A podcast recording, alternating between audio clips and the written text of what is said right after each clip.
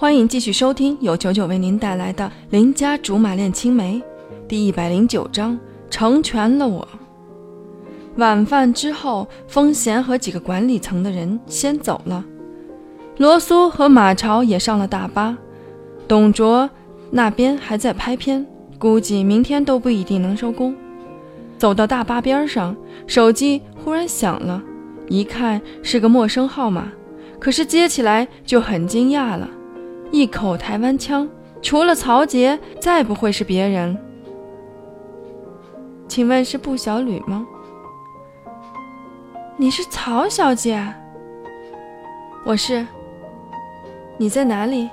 我过去找你。不会吧？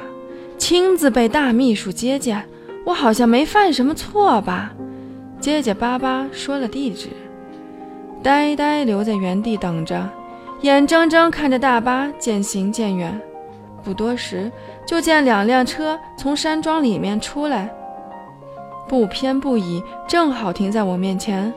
后面一辆的门开了，曹小姐从车里下来，笑着说：“久等了，老板在车里，请你上去。”往窗户里看了看，果然刁叔叔在里面。曹杰没有等我回复。直接上了前面的车子，潇潇洒洒的走了。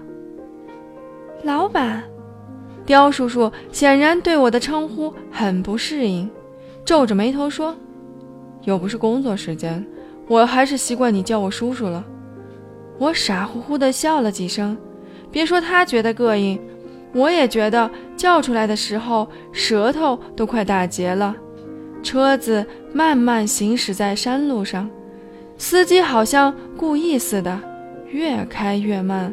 先前曹杰坐的那辆车子，不一会儿就没了踪影。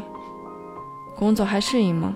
知道他找我肯定是有事儿，而且不能在众人面前说，否则也不可能憋到现在。挺好的，同事们对我都很帮助。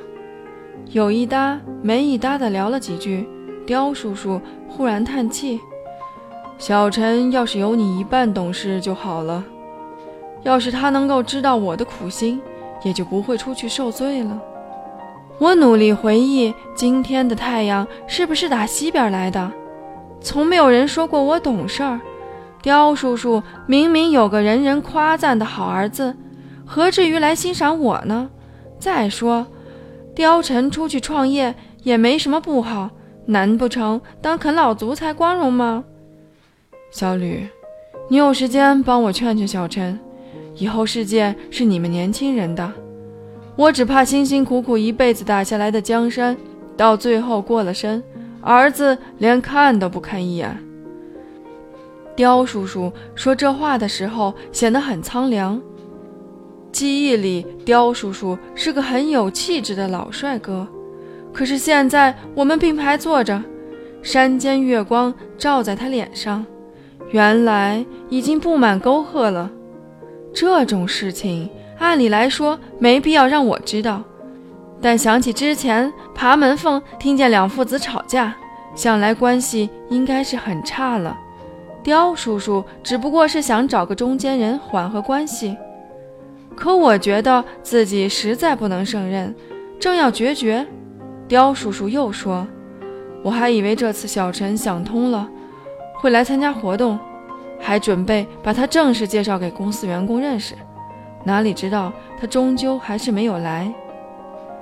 怪不得今天见刁叔叔总是愁眉苦脸，原来是因为这个。等等，似乎有点不对劲儿。联想之前风贤说的话，貌似刁叔叔让我们俩就刁晨的喜好来张罗，也就是说，本来刁晨是极有可能出现的。然而，照貂蝉的脾气而言，他根本就不稀罕刁叔叔给他创造的一切物质条件，又怎么会出席这么傻逼的活动？想到这里，好像有些事情变得通透了。刁叔叔之所以会带着所有高层出来，不仅仅是为了拉近员工之间的距离，更重要的是因为貂蝉答应了。所以。